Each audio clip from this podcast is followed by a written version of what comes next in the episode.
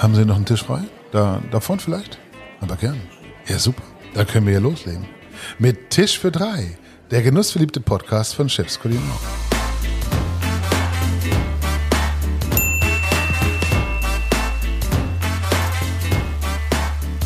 Herzlich willkommen zu einer neuen Folge von Tisch für drei, dem genussverliebten Podcast von Chefs Kulinar. Dieses Mal mit dem DEHOGA-Präsidenten Guido Zöllig, mit dem wichtigsten und schwierigsten Thema unserer Zeit und erstmals mit einem großen, fetten Sparschwein. Ja, und wir haben einen Monat ausgesetzt. Leider, auch die Corona-Krise hat uns betroffen. Ursprünglich wollten wir mit Christoph Hoffmann im März eigentlich noch versenden und einen wunderbar inspirierenden Podcast ausstrahlen.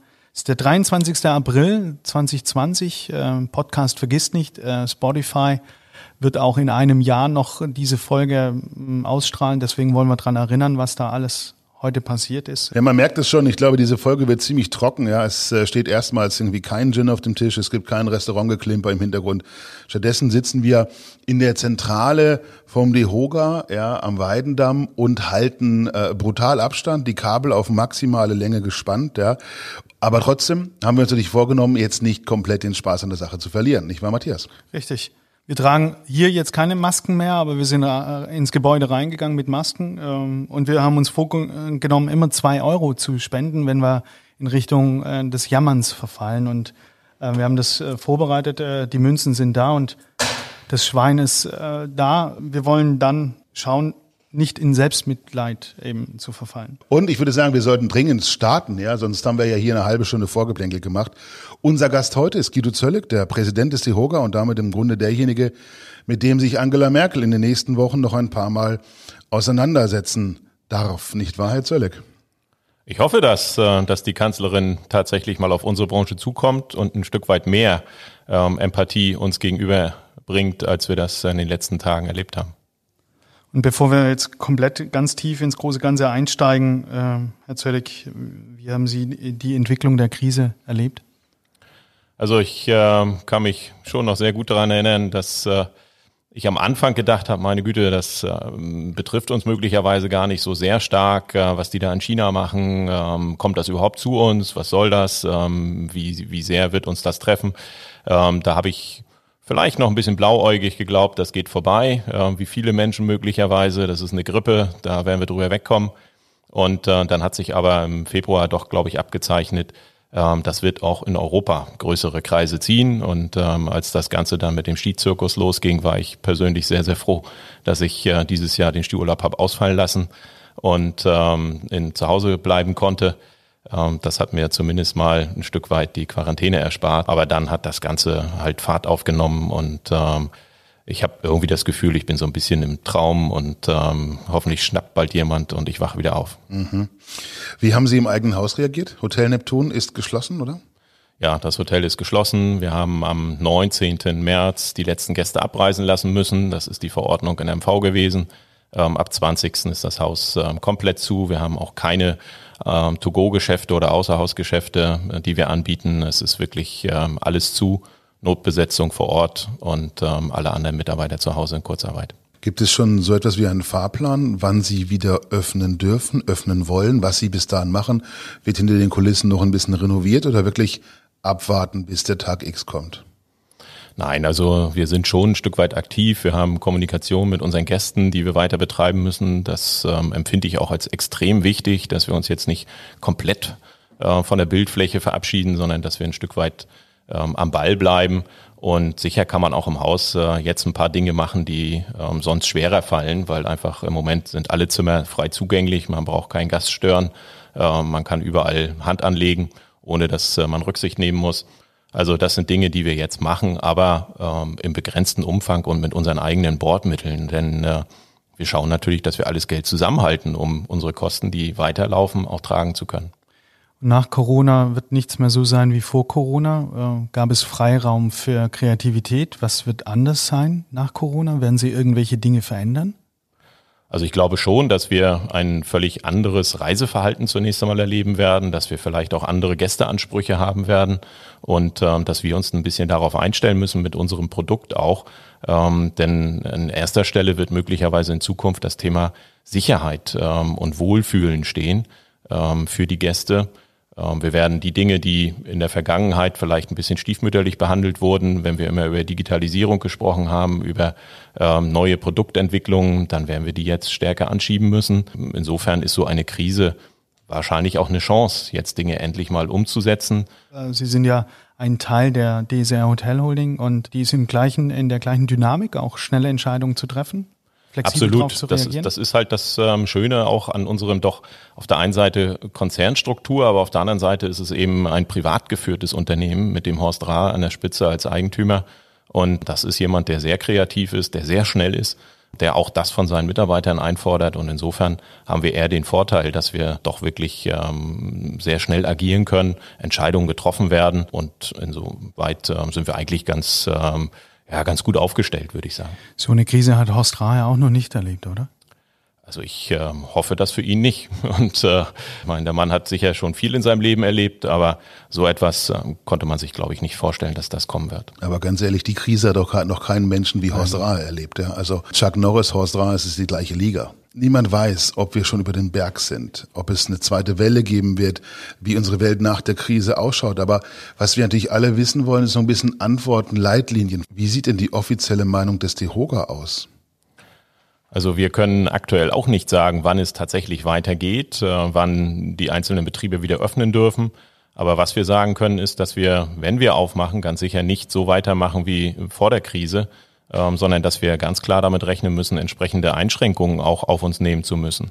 Es wird ähm, an äh, ganz umfangreichen Hygienemaßnahmen gearbeitet. Es wird ähm, an den ganzen Thema Abstandsregeln ähm, gearbeitet. Wir werden neue Konzepte erarbeiten müssen, wie wir unsere Gastronomie, wie wir unsere Hotellerie in Zeichen dieses Gesundheitsschutzes dann auch am Ende weiter betreiben. Im Moment ist der Fokus am stärksten darauf ausgerichtet, dass wir überhaupt mal eine Perspektive bekommen, wann geht es denn weiter ähm, ab wann können wir mit unserer Branche damit rechnen, auch wieder an den Markt zu kommen. Ähm, das sind Gespräche, die laufen, sowohl auf Bundes- als auch auf Landesebene. Und da fordern wir ähm, eben auch ein Stück weit Verbindlichkeit für unsere Branche ein. Ich habe die Erhebung des Dohogas äh, im Vorfeld gelesen, was uns da tatsächlich auch erschreckt hat, äh, die Prognose, dass nur 50 Prozent der Betriebe demnach äh, eine Chance haben, die Corona-Krise mit Krediten dann eben auch zu überstehen. Ja, also wir haben ähm, unterschiedliche Befragungen in der Branche gemacht. Wir haben unterschiedliche Rückmeldungen natürlich von unseren Unternehmern und ähm, Kollegen.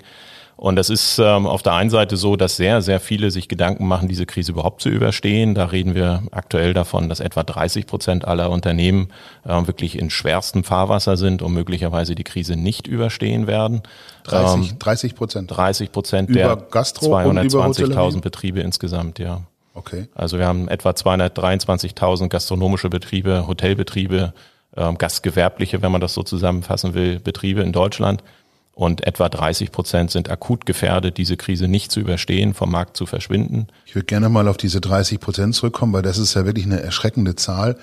Ähm, beziehen sich diese 30 Prozent sowohl auf die Gastronomie wie auf die Hotellerie oder verteilt sich das? Ist die Hotellerie genauso stark betroffen wie die Restaurants, die Kneipen, die Bars, die Clubs? Ja, also das bezieht sich auf die Gesamtbranche und ähm, sicherlich sind da einige Betriebstypen etwas stärker betroffen. Ähm, wenn wir eben zum Beispiel an die Diskotheken, an die Clubs, an die Bars denken, die waren die allerersten, die zumachen mussten und äh, nach heutigem Kenntnisstand werden sie wohl auch diejenigen sein, die ähm, noch sehr lange warten müssen, bis es wieder losgeht. Und äh, wer sowas überleben kann, das äh, muss man schon sagen, nötigt einen wirklich jeglichen Respekt ab. Das ist toll, wenn die weiter kämpfen, wenn die optimistisch bleiben und es hoffentlich dann auch schaffen. Aber ähm, da liegt schon einer der Punkte, wo man Angst haben muss. Gastronomie, Hotellerie ist, glaube ich, in beiden Maßen äh, betroffen, in beiden Fällen gleichermaßen betroffen. Und ähm, da gibt es sowohl als auch Leute, die das gut überstehen können, aber auch andere Fälle, wo man sagen muss, das wird richtig eng. Ich habe unlängst äh, eine Information bekommen, dass man in einem Rettungsschirm arbeitet für Gastronomie und Hotellerie. Also es ist so, dass im Land Baden-Württemberg äh, tatsächlich entsprechende Vorschläge durch die CDU eingereicht wurden. Ähm, nun wissen wir auch, dass dort äh, die ähm, Grünen äh, mit am Regierungstisch sitzen in entscheidender Position äh, und äh, dass dieses Thema da diskutiert werden muss. Auf Bundesebene fordern wir einen solchen Rettungsschirm. Und ähm, die Szenarien, wie man sich so etwas vorstellen kann, sind sicherlich sehr vielfältig. Und äh, wir hoffen, dass wir der Bundesregierung auch entsprechend gute Vorschläge unterbreiten können, dass man so einen Rettungsfonds ähm, dann auch dort sieht und dass man uns tatsächlich in der Branche bereit ist zu helfen. Warum bekomme ich äh, in einem Business-Hotel mit 49 Angestellten Corona-Soforthilfe, kriege die 30.000 Euro, die ich behalten kann und wenn ich 51 Mitarbeiter habe, kriege ich nichts, nicht einen einzigen Euro. Das kann ich, das kann ich nicht verstehen. Regt sich da nicht auch bei Ihnen letzten Endes dann äh, auch mal auch mal Ärger, Groll? Ich meine, Sie sind ein sehr beherrschter Mann, aber irgendwann ähm, neigt man dann doch mal zu Kraft ausdrücken, oder? Also das ähm, hilft in aller Regel dann gar nicht, äh, weil die handelnden Personen ähm, mit diesen Gedanken und Überlegungen meist nicht einhergehen und äh, sich das gar nicht vorstellen können, wie es uns in der Praxis tatsächlich geht. Ähm, schlussendlich muss man sagen, ja, der Mittelstand wurde lange Zeit auch durch die Bundesregierung äh, ein Stück weit vergessen bei den Hilfsmaßnahmen. Das ist dann nachgebessert worden, auch auf Druck des DEHOGA hin ist das nachgebessert worden, dass dort auch ähm, dann zum Beispiel 100 Prozent verbürgte ähm, Kredite ausgegeben werden über die KfW. Ähm, bis 800.000 Euro ist das möglich.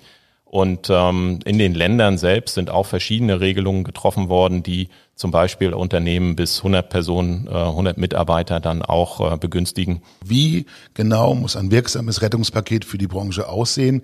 Was können wir tun, um nicht nur möglichst viele Betriebe zu erhalten, sondern auch möglichst die, die, die Jobs von zweieinhalb Millionen Menschen zu retten? Ja? Was sind die wichtigsten Punkte aus Ihrer Sicht, ja? auch und gerade mit Blick auf das, was heute Nacht von der Bundesregierung und dem Koalitionsausschuss beschlossen worden ist?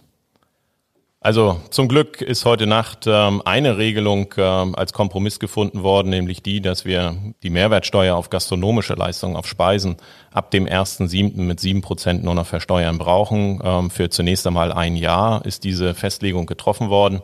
Und ähm, das ist eine der Kernforderungen, die wir als Branche hatten, ähm, dass man uns an der Stelle ein Stück weit entlastet, dass wenn wir wieder aufmachen dürfen, wie die zu erwartenden Umsatzausfälle durch zum Beispiel Abstandsregelungen und ähnliches, dass wir die dann auch mit einer geminderten Steuer, die wir zu leisten haben, vielleicht wieder ausgleichen können, zumindest ansatzweise ausgleichen können. Und dieses Startdatum 1. Juli, deuten Sie das, äh, ab dann dürfen Betriebe wieder geöffnet werden oder ist es eher im Ausblick nach hinten, es auch länger zu nutzen? Also ich äh, denke, das ist eine ganz pragmatische Überlegung bei den Politikern, weil das Ganze muss jetzt durch das Gesetzgebungsverfahren ähm, sowas kann man nicht einfach am grünen Tisch entscheiden. Mhm. Ähm, da müssen entsprechende Gesetze geändert werden, da müssen Vorkehrungen getroffen werden in den Finanzämtern.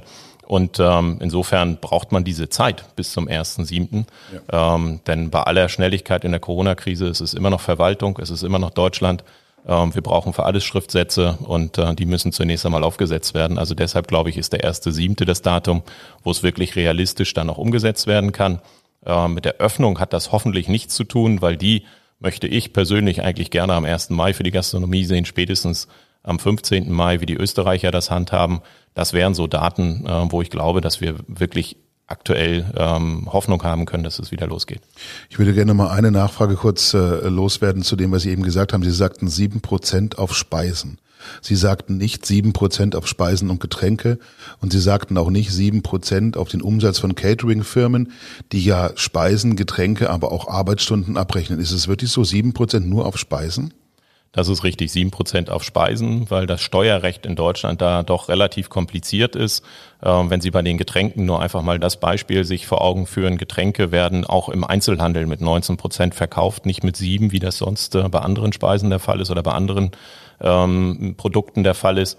Und deshalb ähm, würde das natürlich einen deutlich weiteren Rahmen spannen, der über die Gastronomie hinausgeht. Und ähm, da äh, kann der Staat dann möglicherweise nicht mehr mithalten. Deswegen nur auf Speisen, nicht auf Getränke, auch nicht auf alkoholische Getränke. Auch immer noch wieder so eine Sonderthematik, die dann äh, bei den Getränken ansteht. Und ähm, ja, es ist eine Uraltforderung unseres Verbandes, die jetzt endlich umgesetzt wird durch diese Krise, ähm, hoffentlich auch ein Stück weit ähm, mit einem positiven Aspekt dann führen kann. Aber ähm, es ist eigentlich nur ein mutmachendes ähm, Zeichen aktuell. Es ist dann hoffentlich ein bisschen mehr Geld in der Tasche, wenn es wieder losgeht. Aber es ist nicht ähm, der Stein des Weisen, dass jetzt alle ähm, Schmerzen gelindert sind. Und die zweite Maßnahme, die verabschiedet wurde mit dem Kurzarbeitergeld aufstocken?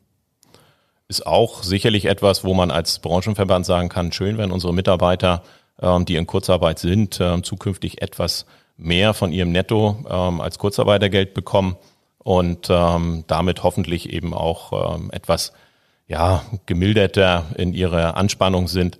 Aber ähm, letztendlich müssen wir als Branchenverband eben auch schauen, dass die Unternehmen insgesamt gerettet werden, dass die Mitarbeiter weiter zur Verfügung stehen, aber dass es uns vor allen Dingen alle noch am Markt gibt. Aber vier Monate für eine Servicekraft sind sehr lang zu überstehen, um dann zehn Prozent mehr zu erhalten. Zweifelsohne sind äh, solche Lösungen, wie sie heute Nacht gefunden worden, immer Kompromisse.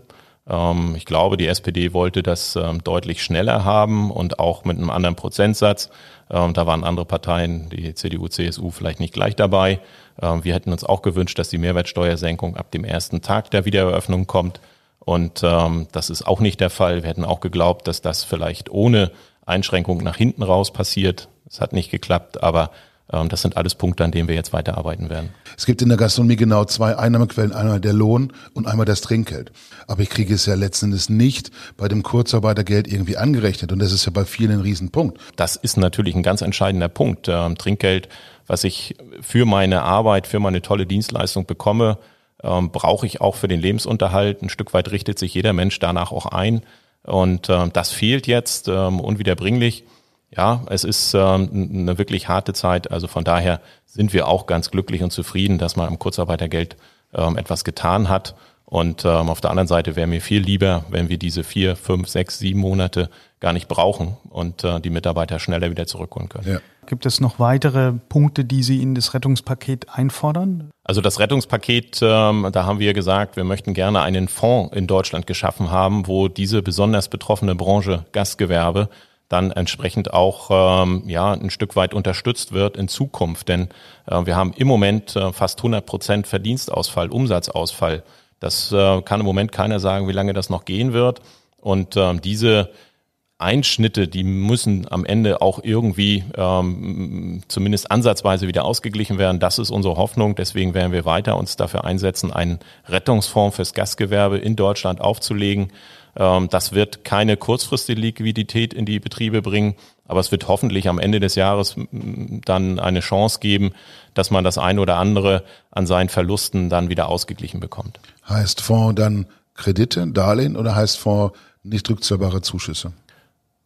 Fonds heißt für uns Zuschuss, ähm, die wir nicht zurückzahlen brauchen, Ausgleich der Verluste, die wir jetzt erleiden. Okay. In Baden-Württemberg gibt es einen, einen Ansatz dafür.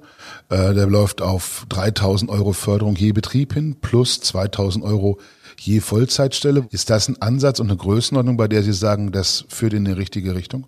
Das ist äh, zum Beispiel ein Punkt, den wir auch der Bundesregierung vorgeschlagen haben, in ähnlichen Größenordnungen 3000 Euro für den Betrieb, 2500 für den ähm, Vollzeitarbeitnehmer.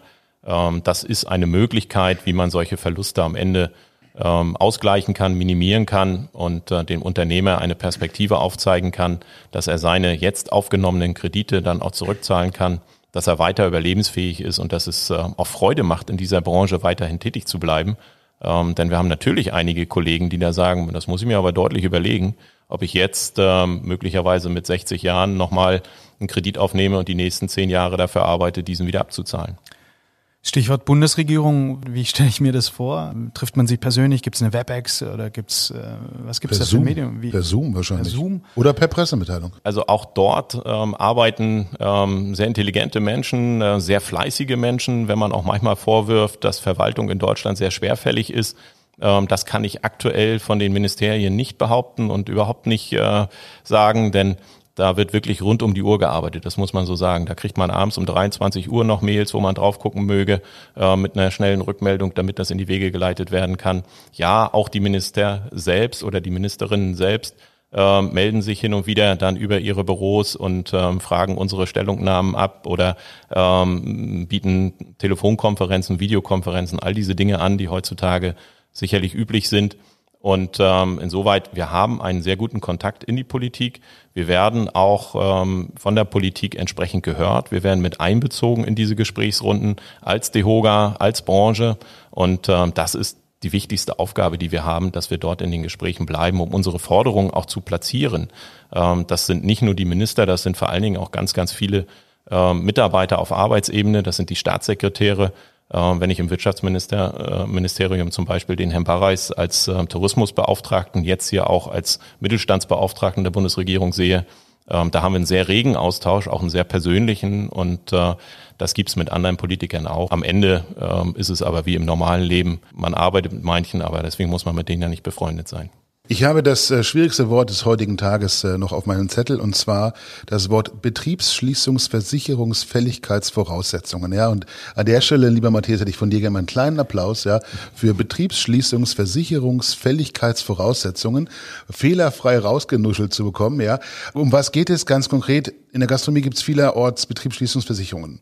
Ähm, nur das Problem ist, dass sie teilweise nicht greifen oder die Versicherung nicht zahlen wollen, weil sie sagen, na ja, in den Versicherungsbedingungen ist nicht explizit das Wort Corona erwähnt und deswegen haben wir auch nicht zu bezahlen. Also zunächst einmal muss man ganz deutlich unterscheiden, ob es um eine Betriebsschließungsversicherung oder eine Betriebsunterbrechungsversicherung geht. Ähm, und Betriebsschließungsversicherungen haben wir leider in unserer Branche nicht so viele, wie wir glauben. Wir haben dort mal Erhebungen gemacht und äh, sind zu dem Punkt gekommen, dass nur etwa ein Prozent unserer Betriebe so eine Versicherung hat.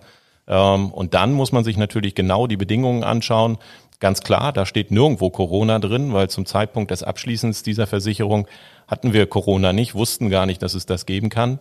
Und ähm, erst ganz zum Schluss, jetzt äh, Anfang des Jahres, sind einige Versicherer oder Makler rumgelaufen und haben Versicherungen verkauft, auch mit dem Stichwort Corona.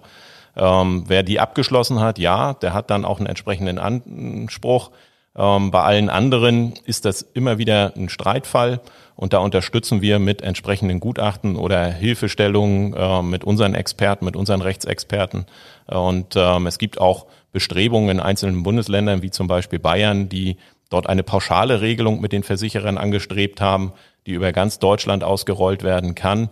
Ähm, schlussendlich muss jeder Unternehmer für sich entscheiden, ist es mir das wert, jetzt schnell möglicherweise 15 Prozent pauschal ohne Anerkennung jeglicher ähm, Rechtspflichten ähm, zu bekommen oder aber ähm, kann ich das aushalten und werde später mir das einklagen, was ich äh, meine zu bekommen. Wir sind ja unter uns, machen wir es noch einmal ganz konkret. Was würden Sie empfehlen? Aussitzen, abwarten, gucken, was der DEHOGA letzten Endes gemeinsam mit der Regierung und den Versicherungen aushandelt? Äh, weil die 15 Prozent sind ja nur ein ja, Tropfen auf den heißen Stein, oder? Ja, möglicherweise ist das nur ein Tropfen auf dem heißen Stein, aber wenn ich ähm, als Unternehmer davon ausgehen muss, dass ich wahrscheinlich gar nichts kriege, weil meine Police ähm, das nicht hergibt, ähm, dann nehme ich lieber die 15 Prozent und äh, es kann man nicht pauschal sagen, nehmt das oder lasst es bleiben. Ähm, das ist wirklich ähm, zu heiß, weil diese Versicherungsverträge so umfänglich sind und so unterschiedlich auch sind, äh, von Versicherung zu Versicherung, von Unternehmen zu Unternehmen. Ähm, da können wir pauschal nicht sagen, macht das so oder so. Es sind zwei Angebote da, äh, macht es pauschal oder ähm, drängt darauf, dass die Versicherer euch den Schaden ersetzen, den ihr versichert okay. habt. Eine Frage noch, was empfiehlt die DEHOGA ihren Mitgliedern beim Umgang mit Pachten und Mieten? Mieten bezahlen, Pachten nicht, beides gleich behandeln. Also klare Empfehlung, äh, sprechen Sie mit den Vermietern, sprechen Sie mit den Verpächtern, äh, beides in gleichem mm, Range, denn am Ende äh, haben möglicherweise auch die Verpächter oder äh, Vermieter ein Interesse daran, diesen Betrieb weiter als Mieter zu haben, als Pächter zu haben und deshalb unbedingt ins persönliche Gespräch gehen, Betroffenheit darstellen und Perspektive aufzeigen, dass es weitergehen kann, wenn man zusammenarbeitet. Ähm, das ist wahrscheinlich das ähm, erfolgsversprechende Modell. Und wenn das nicht hilft, das persönliche Gespräch, gibt es dann eine Empfehlung? Zahlen oder nicht zahlen? Also das äh, maße ich mir nicht an, da eine Empfehlung auszusprechen. Ich persönlich wüsste, was ich tue. Wenn ich kein Geld habe, ähm, dann halte ich mich da auch zurück. Gastronomie und Hotellerie sind auch ähm, für die Ausbildung extrem wichtig, um da mal sie ein bisschen aus der Zwickmühle von Ulf Tietke rauszunehmen. Ähm, was heißt das Ganze jetzt für die Azubis? Werden die Prüfungen machen können? Also wir ähm, sind dort in Abstimmung jeweils in den Regionen mit den jeweiligen Berufsschulen, mit den IHKs, die da ja eine entscheidende Rolle spielen, wenn es um Ausbildung geht.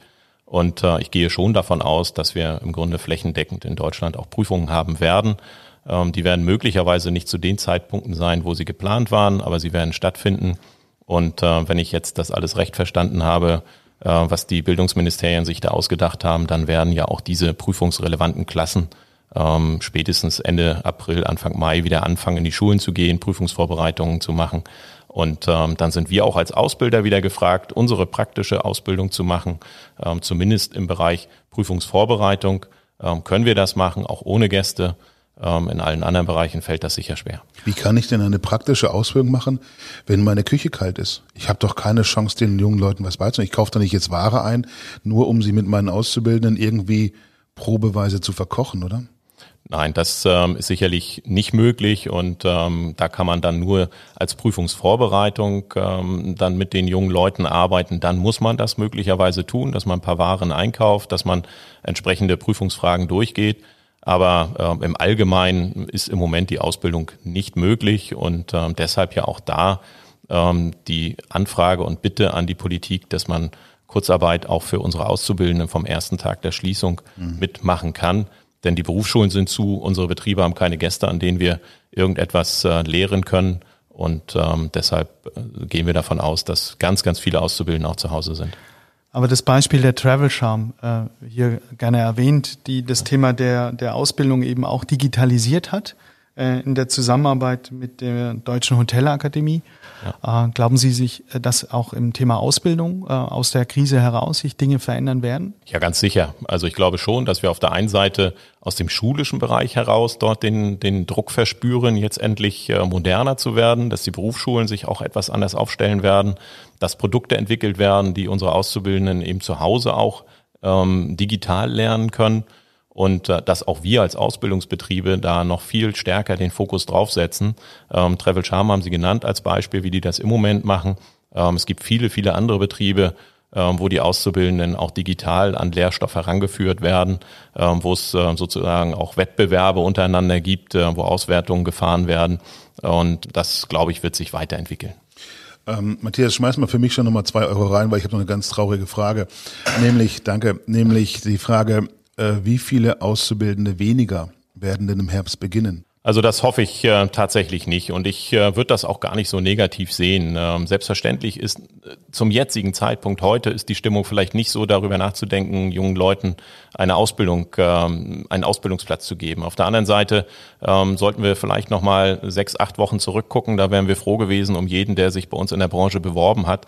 Und äh, unser Ziel muss es doch sein, da wieder hinzukommen. Insofern kann ich nur den Unternehmern ähm, Hoffnung machen und den Rat geben, wenn ihr Menschen habt, die sich für unsere Branche interessieren, ähm, dann sollten wir denen auch die Chance geben, in unserer Branche Arbeit zu finden, Ausbildungsplätze zu finden und dann müssen wir denen auch eine Perspektive geben. Ähm, also ich bei mir im Haus kann nur sagen, wir haben viele, viele ähm, Gespräche, Verträge schon längst gemacht und wir werden von denen auch nicht zurücktreten, sondern wir werden diese ähm, Auszubildenden, die wir geplant haben, etwa 20, ähm, auch in diesem Jahr versuchen wieder einzustellen. Ich hoffe nur, dass alle ähm, auch bereit sind, in diese Branche zurückzukommen. Mit der Kraft gemeinsam in die Zukunft, äh, das, was uns im Moment auch überall ähm, begegnet, ist die unglaubliche Kreativität, wie die Gastronomen äh, mit der Situation umgehen oder auch versuchen umzugehen. In Hamburg beispielsweise gibt es einige Hotels, die das Thema Homeoffice ähm, in ihren Zimmern anbieten, also mobile Offices äh, bereitstellen. Ähm, wie sehen Sie das oder wie begegnet das Ihnen in Ihrem Umfeld? Ja, das sind ähm, alles Varianten und Möglichkeiten, die sich die Unternehmer dann äh, überlegen, um irgendwie tätig zu bleiben. Denn ähm, am Ende muss man ja auch mal sagen, natürlich haben wir wirtschaftlichen Druck, wir haben aber auch ein ganz ähm, einfachen, ähm, einfaches Bedürfnis sozusagen unsere Betriebe ähm, auch belebt zu sehen. Und ähm, dann klammert man sich an alle möglichen Maßnahmen und ähm, da ist etwas gefunden worden, Land auf, Land ab, wo man sagt, Mensch, ja, mobiles Arbeiten kannst du auch in meinem Hotelzimmer machen, viel schöneres Ambiente als bei dir im ähm, Keller möglicherweise. Wenn du Ruhe haben willst äh, von der Familie, von den Kindern, dann kommst du zu uns ins Hotel, arbeitest da. Ja, mhm. das, alles das sind, sind Überlegungen, das macht Spaß, das sind Angebote, ähm, die sicherlich zum Teil auch angenommen werden, aber wo wir am Ende nicht mit überleben werden. Das ist, glaube ich, auch jedem klar. Es gibt andere äh, witzige ähm, Ideen und Vorstellungen. Ich habe neulich einen Kollegen gehabt, der sagt, er überlegt, sein Haus aufzumachen für alle die, die in Quarantäne leben müssen, ähm, damit die eben rauskommen aus diesem vertrauten Umfeld beziehungsweise ähm, aus der Gefahrenzone, dass da die ganzen Familien mit eingesperrt werden. Ähm, es gibt aus der Wohnungsbranche die Anfragen bei uns, ähm, ob wir ähm, Mieter unterbringen können, die ähm, in unseren Hotels dann wohnen, weil zu Hause renoviert werden soll. Ähm, das sind alles so ja, Überlegungen und Dinge, die dann äh, punktuell kommen. ähm, kann man schön finden, aber am Ende ist ähm, eigentlich der Anlass ein ziemlich trauriger. also von daher sollten wir nach vorne gucken. Hast du auch Beispiele, Ulf? Ja, ich habe ein, ich habe ein wunderschönes Beispiel. Ich habe einen Brief bekommen vom CEO von Marriott und der schreibt, dass er weltweit seine Häuser in der Nähe von Krankenhäusern für Pfleger und Ärzte kostenfrei zur Verfügung gestellt. Habe ich, hab ich als super Zeichen empfunden, ja, ähm, wirklich diese Häuser zu öffnen und zur Verfügung zu stellen und teilweise sogar die Servicekräfte ähm, mitmachen und in den Restaurants anfangen, auf den Gästetischen Nähmaschinen aufzustellen, Masken zu nähen und so weiter. Also ganz offensichtlich, da ist unglaublich viel ähm, Hilfsbereitschaft da. Und ich glaube, das ist auch was, was die Gastronomie ja immer schon ausgesagt hat. Dieser Dienstleistungsgedanke, ja, einfach helfen zu wollen, finde ich toll. Ja, und da muss man auch sagen, bei aller Schwierigkeit, die wir hier äh, im Land erleben und diskutieren, äh, wir haben uns immer an die Maßgaben ähm, gehalten, die der Staat vorgibt. Wir haben nie diskutiert und gesagt, was soll der Quatsch und wir wollen das nicht und wir werden unser Betrieb nicht zumachen und ähm, sind da irgendwie auf die Barrikaden gegangen, sondern jedem von uns ist doch klar, wir müssen als erstes schauen, dass die Menschen gesund bleiben, dass wir die Gesundheit sichern. Und ähm, dann kommt unser Geschäft, dann kommt das Unternehmen. Ähm, aber das haben wir bisher akzeptiert, das haben wir bisher wunderbar durchgezogen in unserer Branche. Nur wir brauchen natürlich auch von der anderen Seite immer mal Anerkennung für eben genau diese Leistungen, für unsere Dienstleistungsbereitschaft. Und dann muss es uns auch wieder möglich gemacht werden, in dem eigentlichen Umfeld tätig zu werden. Wenn ich meinen Töchtern äh, über die Schulter schaue aufs iPad, dann, dann sieht man da ganz bunte Dinge im Moment, ganz skurrile Dinge auch. So also einen 70-jährigen Koch, der über einen YouTube-Kanal ähm, äh, äh, den Kindern Kochen beibringen möchte und dergleichen. Also, habe ich gerade neulich ähm, einen Kollegen gesehen, der in so einem ähm, ja, Videobeitrag äh, gezeigt hat, wie man dann eben Nudeln kocht oder wie man eine vernünftige Bolognese macht und ähnliches. Ähm, die Rezepte für die Schulkinder zu Hause. Gab es da was ganz Skurriles, was Ihnen da begegnet ist? Und wenn ja, was war das Skurrilste? Also nein, das ähm, ehrlich gesagt ähm, sind es so Dinge, ähm, da konzentriere ich mich nicht so sehr drauf. Und wenn das zufällig mal irgendwie in meiner äh, Sphäre da vorbeirauscht, dann ist das toll. Ich bin mir ganz sicher, dass wir viele Unternehmer haben, die absolut kreativ sind und die witzigsten Sachen machen. Aber ich persönlich bin nicht der Typ, der andauernd irgendwo im Netz rum surft und sich da all die bunten Bilder anguckt. Worüber haben Sie sich am meisten geärgert in der letzten Zeit? Wir haben es vorhin schon mal kurz gesagt, was, was hilft es, äh, wenn, man, wenn man da den Aufstand probt. Ähm, ich versuche mich gar nicht so sehr darüber zu ärgern. Äh, manchmal sind es so, so Kleinigkeiten wie zum Beispiel die Pressekonferenz ähm, nach der letzten ähm, ja, Diskussion zwischen Land und Bund, als Frau Merkel und Herr Söder dann ähm, von einem DPA Journalisten gefragt wurden, wie es denn mit der Gastronomie, mit der Hotellerie weitergeht, ob sie da ein Zeichen äh, für uns hätten und beide sich äh, da rausgewunden haben, überhaupt nichts ähm, in unsere Richtung gesagt haben, keine Wertschätzung unserer Branche gegenüber gezeigt haben. Und das hat mich wirklich sehr geärgert ähm, in dem Moment. Dann habe ich die Nacht drüber geschlafen, nächsten Tag vor Merkel und auch Herrn Söder einen Brief geschrieben, ähm, ihnen ganz sachlich gesagt, dass ich das nicht schön fand. Ähm, und nun haben wir morgen eine Telefonkonferenz mit der Kanzlerin und dann hoffe ich, kann ich ihr das nochmal persönlich sagen und in Zukunft wird sie solche ähm, Dinge vielleicht ein bisschen anders angehen. Ähm, wir haben in den vergangenen Jahren einen regelrechten Boom erlebt. Überall sind neue Hotels entstanden, hat man neue Konzepte umgesetzt. Wie sieht das jetzt aus? Baut man die Häuser fertig? Stellt man die Arbeiten ein? Muss das ruhen? Ähm, sowas sind ja auch immer Indikatoren. Ja? Äh, werden neue Projekte noch angegangen? Was, was hören Sie da aus der Branche? Ja, es ist tatsächlich im Moment etwas ruhiger geworden, aber die Bauten werden schon weiterverfolgt. Sie werden auch zu Ende geführt. Ich hoffe nur, dass sie dann auch irgendwann eröffnet werden können und dass die ähm, verabredeten Pächter oder Betreiber in den einzelnen Objekten dann auch weiter am Start sind. Ähm, es ist sicher etwas schwieriger auf dem Immobilienmarkt geworden, aber ähm, nichtsdestotrotz gehe ich davon aus, dass wir auch in Zukunft äh, neue Projekte, neue Objekte und auch neue Systeme erleben werden. Ähm, liebe Leute, mir wäre wichtig, äh, dass wir uns auch der Gastronomie widmen, weil äh, Sie sind ja auch nicht nur der Vorsitzende der Hotellerie, sondern eben auch der Gastronomie. Wie sieht der DEHOGA die Situation? Also bei den Gastronomiebetrieben äh, ist es sicherlich so, dass wir ähm, natürlich die gleiche Betroffenheit haben wie auch im Hotelbereich. Und ähm, ich halte persönlich gar nicht so wahnsinnig viel davon, das immer auseinander zu dividieren. Wir heißen Deutscher Hotel- und Gaststättenverband und das sind beide Objektbereiche. Das sind darüber hinaus noch ganz viele andere, an die wir ähm, eben auch denken müssen, wenn es um die Caterer geht, wenn es um die ähm, Tankstellenpächter geht, wenn es um die Bahnhofspächter geht, wenn es um die Diskotheken geht, Clubs und so weiter. Also ähm, das ist ja eigentlich das Schöne. Unsere Branche ist so bunt und vielfältig. Und ja, es gibt in der Gastronomie aktuell eine große Betroffenheit. Möglicherweise auch die schlechteren Voraussetzungen, was ähm, diesen Überlebenskampf angeht, weil die äh, Rückendeckung nicht ganz so groß ist, weil äh, die Rücklagen vor allen Dingen in den Betrieben oft nicht so hoch sind, wie das vielleicht in Hotelbetrieben der Fall sein kann. Aber nichtsdestotrotz sind gerade das die Unternehmer, die am ähm, zähesten, am windigsten und, und nicht am windigsten, sondern am ähm, wirklich am, am, äh, am kreativsten und am wendigsten sind. Ja. Genau, das ist das richtige Wort. Und äh, deshalb bin ich davon überzeugt, dass auch dort äh, der Überlebenskampf längst ähm, angenommen wurde und erfolgreich äh, stattfinden wird.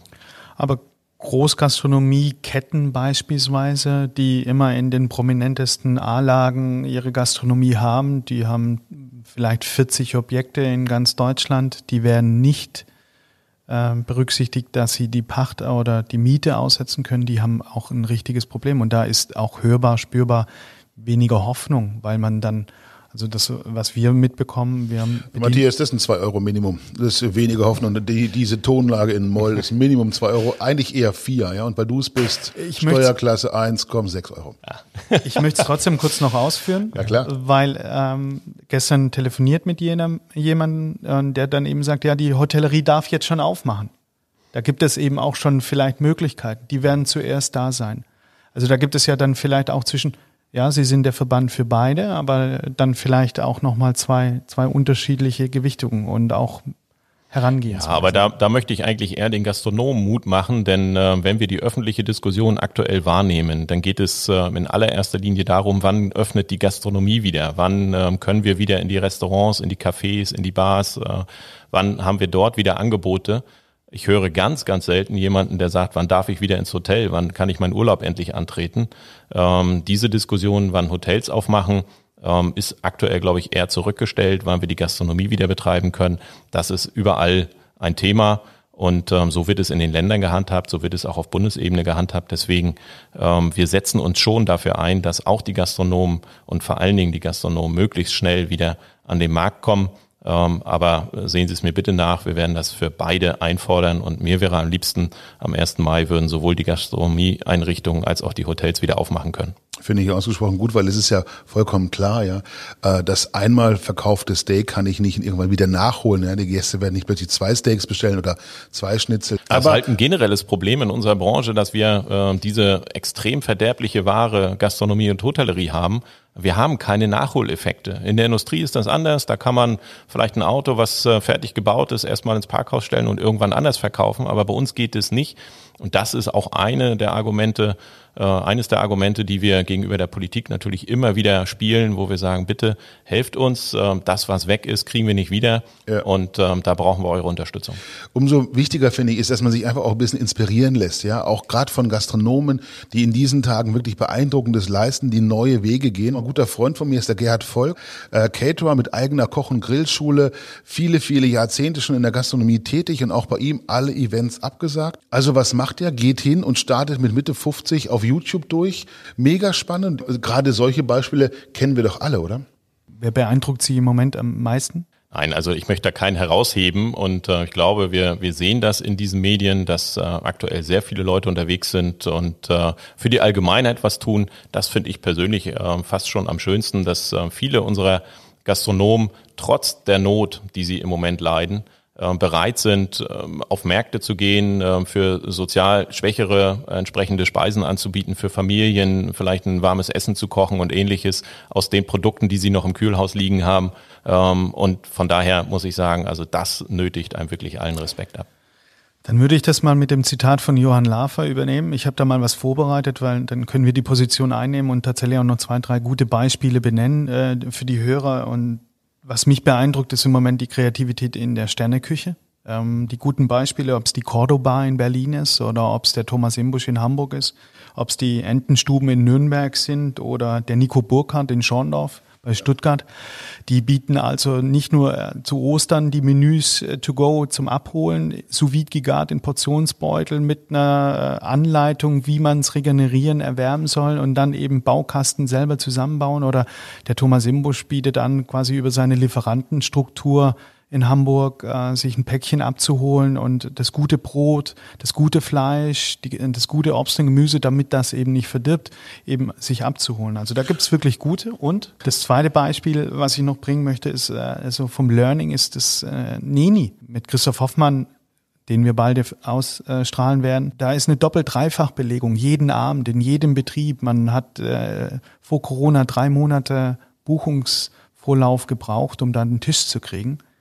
Die haben sich binnen kürzester Zeit an Lieferando angeschlossen und ja, es ist natürlich nicht mehr das Niveau wie vorher, aber sie machen jetzt im Durchschnitt 60 Kuvert am Abend. Also da hat man auch ganz schnell gelernt und äh, was wir herausdiskutiert haben im Vorfeld, im, in der Vorabsprache, ist eben diese Psychologie, die da dahinter steckt. Wir sind bei Ihnen. Die Wirtschaftlichkeit ist die eine Betrachtung, aber der Wert, ich bin für etwas noch da, für den Betrieb noch da ist, glaube ich, in der aktuellen Zeit einfach auch ganz wichtig, dass die Menschen noch weiter beschäftigt werden. Ja, natürlich. Und ähm, ich glaube, wir sind ja alle irgendwann mal angetreten, um tatsächlich für Gäste da zu sein, um eine Dienstleistung zu erbringen. Und äh, das tun wir dann auch, selbst wenn wir aktuell vielleicht damit kein Geld verdienen. Ähm, aber es bringt ja trotzdem Freude. Es macht Spaß und äh, es ist auch schön, dann diese ja, leuchtenden Augen und, und äh, fröhlichen Gesichter zu sehen, die diese Produkte dann kaufen. Also von daher kann der ein oder andere sagen, ja, das ist doch aber nur eine Beschäftigung. Aber es ist halt eine sehr schöne und äh, insofern sollen die Leute da ruhig weiter dran festhalten. Es ist ja auch tatsächlich vielleicht auch die Suche nach einem weiteren Standbein. Ich meine, ähm, klar, wir verkaufen das Erlebnis, wir verkaufen den Genuss, ja, und da gibt's aber auch Typen wie den Sören Anders in Karlsruhe, der aus seinem Restaurant jetzt eine Dosaria gemacht hat, der das, der im Dreischichtbetrieb tatsächlich die Bouillabaisse im Glas produziert und verkauft, der das Lammkörbchen verkauft. Und die Karlsruher rennen ihm mit Masken auf der Nase die Bude ein. Ja, das ist äh, die Hoffnung, die eine solche Krise mit sich bringt, dass man neue Produkte, neue äh, Geschäftsideen entwickelt und die haben dann auch ganz sicher hinterher weiterhin Bestand. Es ist so, dass in jeder Krise auch eine Chance steckt und der ein oder andere findet sie schneller, der ein oder andere ist da kreativer und solche Beispiele, wie Sie jetzt gerade genannt haben, das ist äh, wirklich ja einfach grandios. Ich würde sagen, an der Stelle, liebe Leute, ihr hört uns ja momentan natürlich über unsere üblichen Podcast-Kanäle zu. Es wäre klasse, wenn ihr eure eigenen Ideen auch so ein bisschen mit ähm, beisteuert, ja. Berichtet darüber über Instagram, fügt den Hashtag Tisch für drei hinzu und wir verlosen unter allen, die bis nächsten Freitag ihre neuen Ideen so ein bisschen vorstellen. Zum einen sechs Flaschen richtig leckeren Gin und zum zweiten versuchen wir durch euch auch über unsere Kanäle ein bisschen mehr Reichweite auch zu geben, damit eure neuen Produkte einfach auch noch bekannter werden. Das vielleicht an der Stelle als kleinen Aufruf dazu. Aber zurück zum Thema, Herr Zöllig, Sie haben es gerade gesagt, neue Entwicklungen. Frage dazu, Einschätzung von Ihnen, bleiben Takeaway und To-Go auch nach der Krise wichtig? Ja, sie werden wichtig bleiben. Sie waren es auch vorher schon. Ähm, das ist ein relativ großer Markt, der da ähm, sich abspielt und ähm, bei der immer flexibler werdenderen und immer schnelllebigeren äh, Gesellschaft insgesamt sind solche Produkte halt gefragt. Das wird auch in Zukunft so sein, ja. Wie sieht die Gastronomie nach der Corona-Krise aus? Also direkt äh, äh mit dem Wiedereröffnen werden wir sicherlich eine Gastronomie haben, die nur teilausgelastet ist, äh, wo es große Freiflächen gibt, wo Abstände eingehalten werden müssen, äh, wo aber auch vielleicht neue äh, Möglichkeiten der, der Gästekommunikation gewählt werden müssen, was die Reservierung angeht, was die Bestellung angeht, was die Zahlweisen angeht und wo wir einfach ein Stück weit eben auch ähm, zukunftsorientierter digitaler werden. Da erinnern wir uns doch gerne nochmal an die Restaurants, die da Tische hatten und dann das Telefon auf dem Tisch stand, äh, fällt mir da spontan ein. Da hat man dann, aber das war eher so ein Dating-Restaurant, aber vielleicht ist das auch nochmal eine. Ich weiß Option. gar nicht, in was für Restaurants du die hier rum. Also bei mir gab es noch nie Telefone auf den Tischen, aber ich kenne das mit dem iPad. Ich glaube aber trotzdem daran, dass diese persönliche Betreuung der Gäste auch in Zukunft ähm, eine Rolle spielen wird, dass Menschen Menschen brauchen. Daran hat sich nichts geändert. Und äh, wir sind eine Gesellschaft, wo wir uns untereinander halt auch menschlich tatsächlich brauchen und wo wir diesen ähm, zwischenmenschlichen Kontakt benötigen. Ähm, daran ändert sich nichts. Insofern wird sich auch die Ausrichtung unseres Gastgewerbes ähm, zumindest an der Stelle nicht so wahnsinnig ändern, denn Ähm, ich bin fest davon überzeugt, dass wir alle froh sein werden, wenn wir endlich mal mehr als einen anderen an unserer Seite haben dürfen, wenn wir wieder in größeren Gruppen auch gemeinsam fröhlich sein können und wenn wir das Leben ganz anders genießen, als das aktuell der Fall ist. Ich möchte die Gelegenheit ganz kurz nutzen, darauf hinzuweisen, weil wir durchdenken eben auch, dass danach auch hygienisch ähm, Kontakt, äh, Einschränkungen mit Sichtschutz und dergleichen und wir haben bei uns äh, in unserer Firma eben auch die Consulting, äh, die in diese Themen gerade ganz intensivst eingestiegen ist, die konkrete Beratungsaufträge für Gastronomen eben auch schon übernommen hat, wo es um Hygienekonzepte geht, wo es äh, um das danach, um reale Fortführungskonzepte dann auch hygienisch geht. Und das ist ein ganz wichtiger Punkt, weil wir werden ohne solche Konzepte gar nicht aufmachen dürfen. Wir müssen den Gesundheitsämtern, wir müssen aber auch unseren Gästen gegenüber ähm, aufzeigen können, was wir alles tun, damit sie sich bei uns sicher äh, fühlen können und damit sie alle auch ähm, ganz schnell wieder zurückkommen in unsere Betriebe. Und das ist eben viel komplexer. Das betrifft eben nicht nur das Frühstücksbuffet, sondern das geht los beim Check-in. Ähm, das ist äh, in die Tür, äh, ins Zimmer reinzukommen, über Desinfektion, über Parkplatz, über Lauffähige. Also da ist ja das Ganze noch gar nicht zu Ende gedacht und wird mit Sicherheit auch noch über wie sagte die Geschäftsführerin vom Europäischen Hof in Heidelberg, das begleitet uns ja dann noch bis Mitte 22, dieses Thema. Ähm, erst dann werden wir wieder auf dem Niveau vom Vorjahr sein. Ja, und wir werden uns bis dahin ähm, oder nicht bis dahin, sondern möglichst schnell auch überlegen müssen, was hat das für Auswirkungen auf unsere baulichen Gegebenheiten, welche Wegeführungen müssen wir machen, welche Räumlichkeiten brauchen wir vielleicht in Zukunft? Sind es noch die großen Seele zum Essen? Ähm, ist es noch das Buffet oder was müssen wir verändern, ähm, um den Ansprüchen heute gerecht zu werden? Aber ich glaube, dass das auch in die Zukunft noch lange, lange tragen wird. Okay. Frühstück to go, ne? Heute Morgen, ihr habt äh, in einem Budgethotel, im uh, Business Hotel? Don't call it breakfast. Es war. Don't ähm, call it breakfast. Ja, aber das war, war mehr so, ja, Not in Tüten. Aber egal. Ich würde sagen, wir schauen ein bisschen nach vorne, ja. Wir haben auch ja, genau.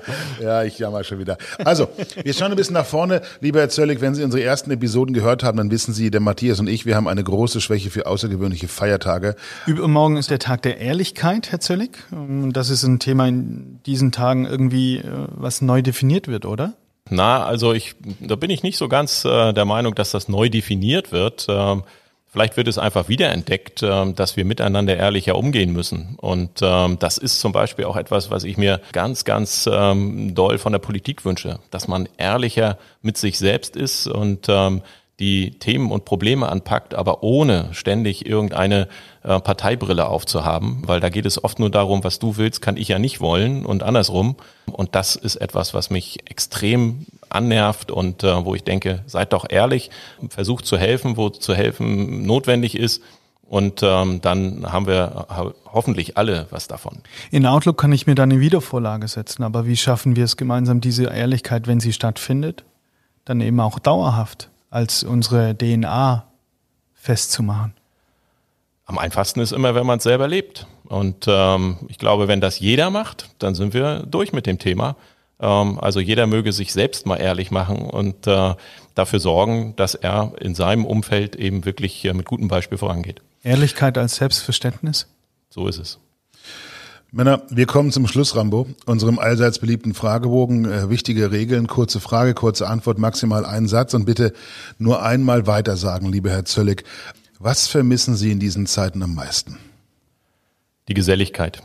Wir haben tiefsten Respekt vor A, dem Ehrenamt und B, Ihrer Funktion als Vater, als geschäftsführender Gesellschafter einer Hotel, eines Einzelhotels, als äh, DEHOGA-Präsident in Ehrenamt. Ähm, aber wie motivieren Danke. Sie sich in dieser Zeit? Wo holen Sie sich die Kraft und die Motivation, hier so ausgewogen, ausgeglichen in der Situation lächelnd immer noch da zu sitzen? Das sind ähm, letztendlich genau die Dinge, äh, für die wir da sind. Und ähm, so sehe ich meinen Job an. Das ist ähm, etwas, was ich liebe und was ich ähm, freiwillig und gerne mache und äh, wo ich hoffe, dass wir unsere Gäste und unsere Mitarbeiter einfach auch glücklich machen können. Die Verantwortung habe ich übernommen, der muss ich mich auch stellen. Und äh, das macht mir große Freude. Und da brauche ich nicht jeden Morgen aufstehen und vor dem Spiegel irgendwelche komischen Figuren tanzen, um motiviert zu sein, sondern ähm, das ist tatsächlich Lebenseinstellung. Und ähm, von daher, ähm, klar gibt es Tage, da bleibt man gerne mal eine halbe Stunde länger liegen und denkt sich, heute ist vielleicht nicht so viel Freude. Aber nichtsdestotrotz, ähm, Motivation ist ausreichend da, immer. Ganz einfache Frage noch zwischendurch, auf unserem Fragebogen immer sehr beliebt. Ja, fast alle Menschen haben hier ein kulinarisches Kindheitstrauma. Welches ist es bei Ihnen? Oh Gott, ja. Ähm, bei mir ist es eine Pizza zum Frühstück. Das sind so Dinge, die ich äh, wirklich in meinem Leben nicht brauche und äh, jetzt, wo ich selbst entscheiden darf, auch nie wieder haben werde. Wer ist der beste Koch der Welt? Die Frage stellen wir jedem. Ich äh, darf meine Mutter an dieser Stelle zitieren und nennen, ähm, weil die ist wirklich unglaublich, was sie auf den Teller bringt ähm, und das mit den Mitteln, die ihr zur Verfügung stellen. Ähm, weil wenn ich unsere Köche, unsere Küche im Hotel mir anschaue, da sind 27 Töpfe für 23 Soßen und äh, zu Hause ist ein einziger Topf auf dem Herd und davon werden acht Leute satt. Das ist klasse. Wer ist der beste Hotelier der Welt? Da sage ich mal weiter. Welche Eigenart, welchen Charakterzug würden Sie gern loswerden und welchen gern haben? Also loswerden würde ich möglicherweise gerne ähm, so diese, diese Unruhe, diese Ungeduld, ähm, dass manche Dinge nicht schnell genug gehen und dass ich dann ähm, ja vielleicht auch ein bisschen fordernder werde. Ähm, das, da kann man vielleicht etwas mehr Geduld und Ruhe ähm, noch ausstrahlen. Ähm, aber insgesamt ähm, ist es am Ende ein Gesamtpaket. Ähm, bin bis hierher ganz gut gekommen und bin dankbar für all die Leute, die mich begleiten, weil die formen mich auch. Wenn Sie wieder geöffnet haben, wer darf bei Ihnen kostenlos übernachten? Ich hätte immer gerne mal den Barack Obama bei mir gehabt, aber ob der hierher fliegen darf, im Moment weiß ich nicht. Und zum Abschluss, äh, wo sehen Sie sich in fünf Jahren und wie wird dann die Branche aussehen? Also wir werden wieder begeistert unsere Gäste empfangen. Wir werden äh, fröhlich sein miteinander, auch in größeren Gruppen und äh, wir werden hoffentlich ähm, Umsätze machen, wie sie 2018, 19 gewesen sind. Ähm, glücklich nach vorne gucken, eine Vielfalt an Gastronomie und Hotellerie in Deutschland haben. Wenn ich dann weiterhin Präsident des DEHOGA sein darf, ähm, habe ich auch nichts dagegen. Ähm, wichtig wäre mir nur, dass wir alle gesund sind, dass wir alle äh, positiv bleiben und ähm, dass wir in fünf Jahren ähm, der Welt bewiesen haben, dass wir mit solchen Krisen umgehen können. Wie blicken wir in fünf Jahren auf Corona zurück? Ja, also hoffentlich ähm, auf der einen Seite mit ähm, der Ernsthaftigkeit zu sagen, so verwundbar sind wir in der Welt, ähm, so schnell kann das gehen, das hätten wir uns alle nicht vorgestellt. Ähm, auf der anderen Seite aber auch gestärkt aus dieser Krise herausgegangen, dass wir wissen, wir können so etwas bewältigen. Ähm, wenn wir zusammenhalten, dann werden wir auch Krisen schaffen und ähm, dann muss man nicht immer nur auf sich selbst gucken, sondern eben auch mal sein Leben mal mitnehmen. Finde das eine fantastische Aussage zum Schluss. Von daher würde ich sagen, ich bedanke mich bei Ihnen beiden ganz herzlich für das tolle Gespräch, lieber Herr Zöllig. Vielen, vielen Dank, dass Sie sich Zeit genommen haben, dass Sie die Bundespressekonferenz noch ein bisschen haben warten lassen für uns. Ja, ähm, das war wirklich ein sehr, sehr aufschlussreiches Gespräch. Von meiner ja. Seite auch ein ganz recht herzliches Dankeschön. Äh, nicht selbstverständlich, dass auch du, Ulf, aus dem Schwarzwald oder Sie, Herr ja. Zöllig, von Warnemünde hier nach Berlin gekommen sind. Das war nicht einfach, äh, hierher zu kommen. Äh, Achtung, ja, so. Schlusswort. Schmeiß rein, ich schmeiß, schmeiß rein, rein. Den Rest, ja. Äh, wir fanden es wichtig, dass wir es tun, dass wir es auch persönlich tun. Das hat sich bestätigt. Äh, dafür wirklich recht herzlichen Dank und noch die Vorankündigung. Wir wollen auch an dem Tisch für drei weitermachen und hatten Januar, Februar, als Corona noch nicht existierte, bereits einen Podcast aufgezeichnet mit dem Christoph Hoffmann von 25 Hours. Das wird die nächste Folge sein. In Episode 4 werden wir also Christoph Hoffmann äh, veröffentlichen. Wir werden noch ein Intro davor packen und darauf hinweisen, dass das natürlich vor Corona aufgezeichnet wurde. Aber dennoch glauben wir, ein ganz wichtiges Beispiel auch dran zu erinnern, wie viel Kraft und Power in der Branche auch drin war und, und ist und ist und auch wieder sein wird. Und dafür äh, ja einfach hier schon die Vorankündigung und meinerseits herzlichen Dank, Ulf, äh, Arthur und Herr Zöllig. Dankeschön. Vielen Dank Ihnen beiden und weiter viel Erfolg mit dem Podcast. Toll, dass Sie das für die Branche tun. Danke. Danke. Dankeschön.